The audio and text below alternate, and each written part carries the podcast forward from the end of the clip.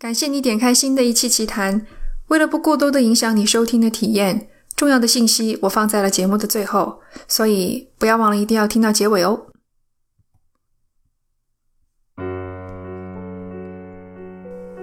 如果你是一个悬疑惊悚题材的爱好者，一定不会不知道网上流传甚广的九十年代上海吸血鬼事件。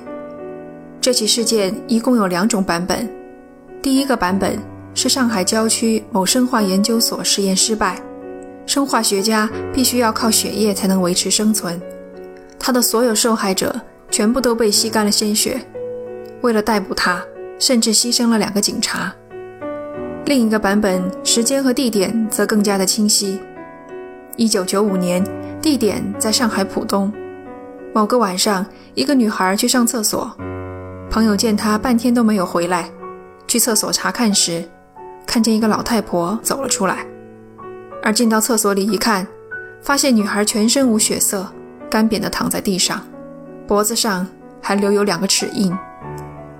之后听说某个学校发现了几具女孩的尸体，全身的鲜血都被吸食干净了。那段时间人心惶惶，连电视台都做过报道，走在路上就怕吸血鬼上来咬掉自己的脖子。以上的内容都是我在网上找到的关于九十年代上海吸血鬼事件的说法，你们在网上随便一搜都能得到一样的内容，只字未改，像是出自一个人的手笔，缺乏多方面的对于这起事件的描述。如果是一件真实发生的事情，相关的记载不可能只有如此寥寥几笔。由此看来，我能肯定的说，这是一个彻头彻尾虚构的谣言。不过，尽管这件事情是假的，但是我从中也看到了很真实的东西，那就是埋藏于人们心中，仅凭一段谣言就能触动的，对于吸血鬼深深的恐惧。说起吸血鬼，可能有很多人第一个想法都是《暮光之城》里面英俊帅气又长命百岁的吸血鬼了。没错，现在吸血鬼已经在很大程度上成为了一个青春偶像。而不是一种会吸食人血、致人死亡的恐怖生物。与之相对应，我们对于吸血鬼的态度也由原来的害怕与恐惧，渐渐变成了现在的喜爱。尽管我们疯狂地着迷于吸血鬼，甚至恨不得变成他们，但我仍然相信，我们是害怕的。对于掠食者的恐惧是动物的本能，这一点永远不会改变。就在前段时间，我读了一本书。这本一百多年前写的恐怖小说，让深夜在灯下读书的我站立不已。在这里，我给你们念一下这本书的节选。就在我呆坐的时候，外面的庭院里传来一个女人的痛苦声音。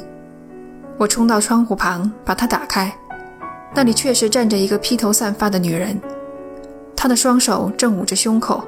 就像是经历过一场狂奔而喘不过气来一样，他高声嘶喊着：“你这个魔鬼，把我的孩子还给我！”他跪在地上，高举起双手，不断地哭喊着这句话。然后他开始撕扯自己的头发，同时捶打着自己的胸口。激愤的情绪完全冲昏了他，令他无法自拔。就在这时，从我的上方，也许就是塔楼那里。传来了伯爵如金属般冷酷的低语声，随后，他的召唤似乎从四面八方得到了回应，周围响起了野狼的嚎叫声。没用上几分钟，庞大的狼群犹如泄闸的洪水，从大门口奔涌到了院子中。没有女人的哭喊声，只有几声短促的狼嚎。这群野狼只是舔了舔嘴巴，便一个接一个地消散而去。我无法同情他，因为我早已知道在他的孩子身上发生了什么，而他步入死亡的方式已经足够平静了。你们也许已经猜到了，这本书的名字叫做《吸血鬼伯爵德古拉》。这里是奇谈第九期，嗜血亲人。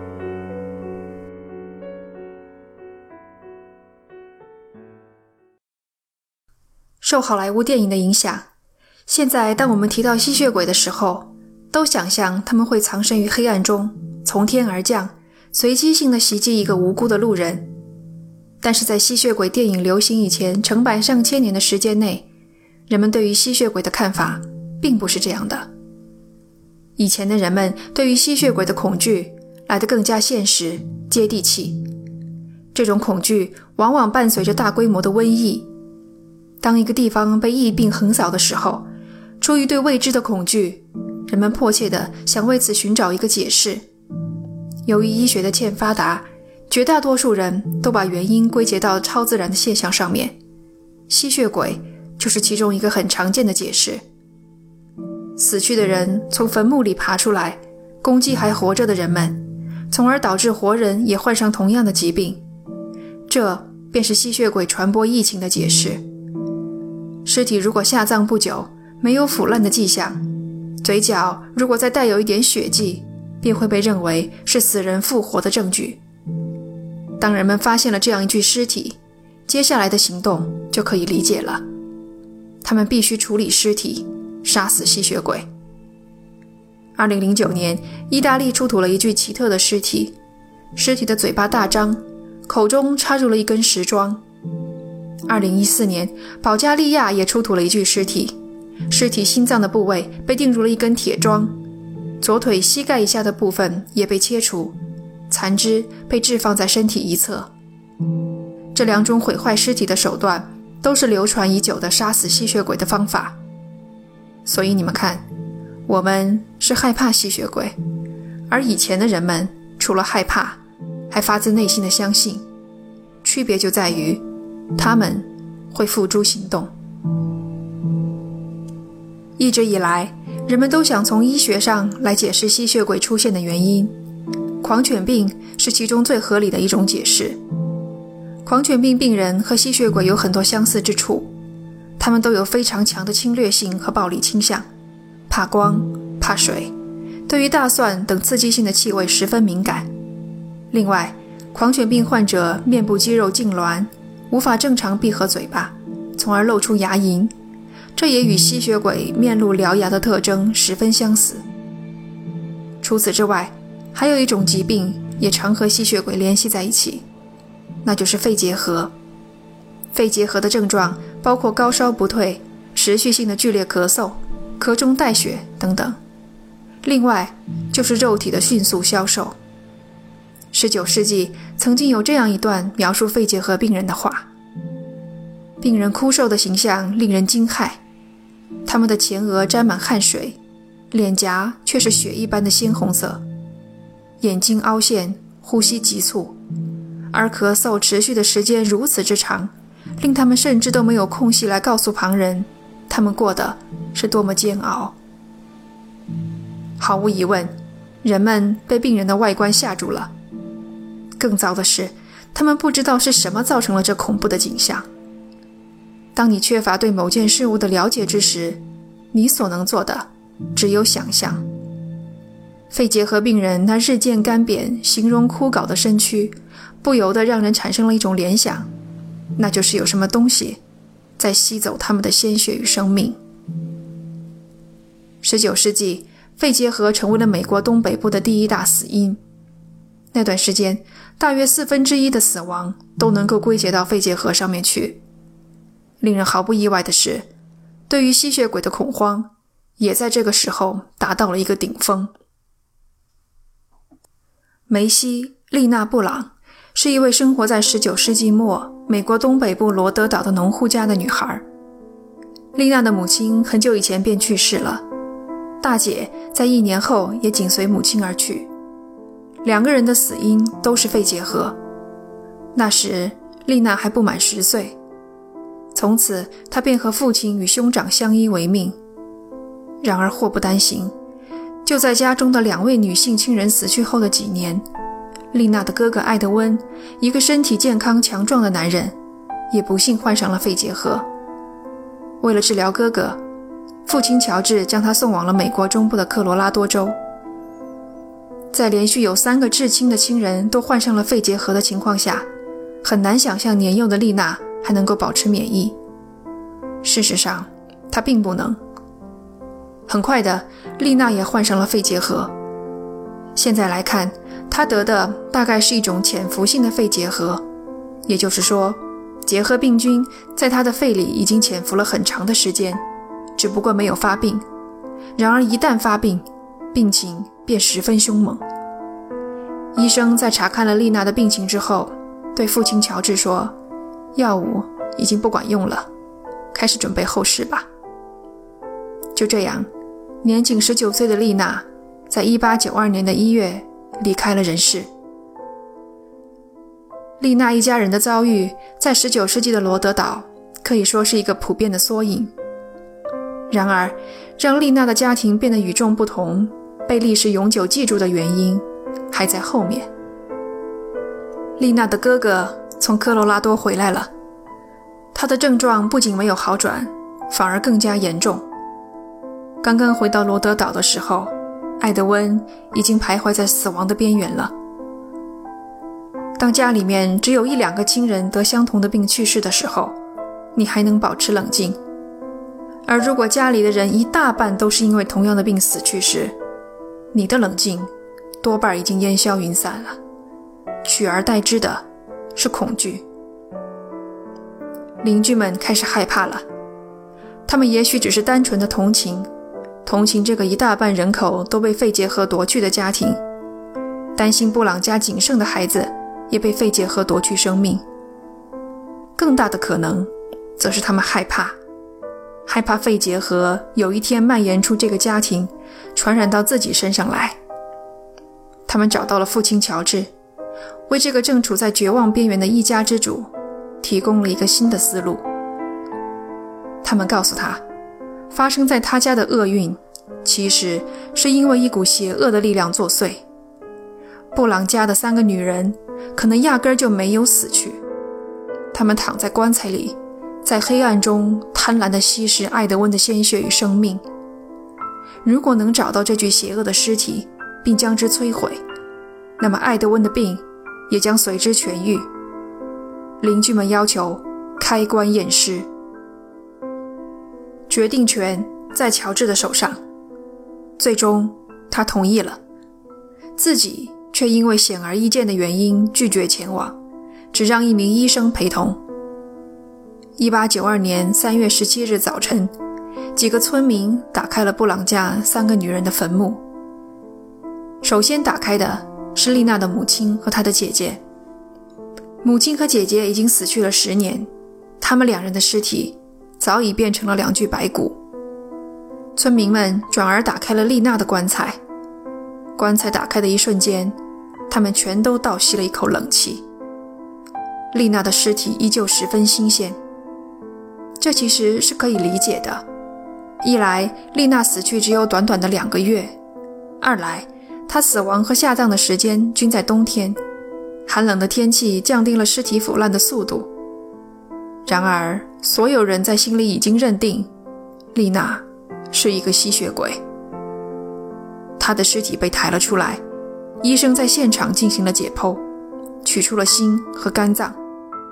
切开之后，发现里面还有凝结的血块，这就是铁打的证据。尽管医生同时在丽娜的肺里发现了肺结核的病菌，然而这一事实对村民们来说已经不重要了。丽娜在众人眼中，从一个乖巧懂事的女孩子，变成了残忍嗜血的怪物。接下来发生的事情令人毛骨悚然。村民们将丽娜的心和肝脏放在了附近的一块石头上烧成了灰，又把灰。倒进一碗水里，将这碗水喂给了艾德温。这是一场实实在在发生的人血馒头事件，只不过艾德温喝下的，并不是某一个陌生人的人血，而是他自己的亲妹妹。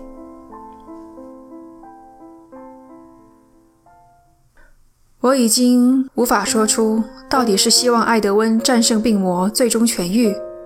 还是希望他干脆就这么死掉算了。两个月后，艾德温去世了。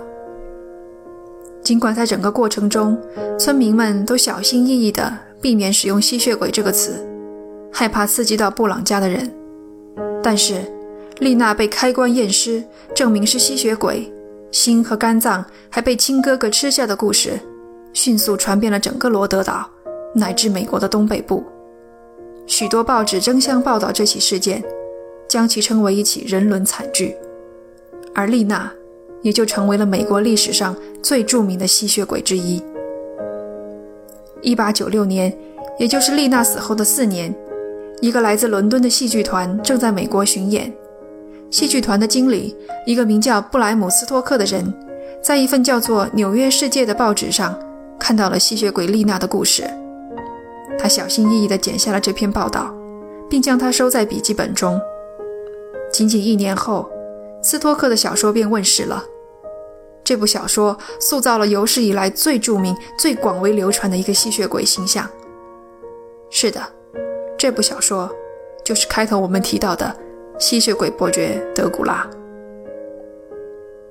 尽管丽娜的名字是因为吸血鬼而永远被人们铭记，但是现在小镇上的居民早已不再将丽娜视作一个令人惧怕的吸血鬼。据他们说，丽娜的鬼魂经常造访一座石桥，她走过的地方还会留下淡淡的玫瑰花香。他们还说，丽娜会去探望那些生病的病人们，告诉他们，其实死亡并没有那么可怕。直到今天，布朗家的后人依旧生活在小镇上，他们的传家宝是丽娜缝制的一件被套。也许是因为母亲和姐姐早早离世的缘故，丽娜需要更早地担负起家务活的重担，因此她的绣工和同龄的女孩子们比起来显得十分熟练。这件粉蓝色的被套上绣着一朵朵白色的雏菊花，被套的花样在罗德岛十分罕见，它有一个独特的名称——流浪的双脚。关于流浪的双脚。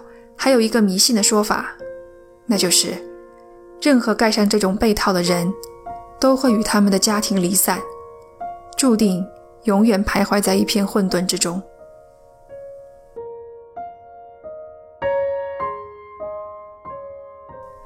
奇谈里的故事都是历史上真实发生过的事件。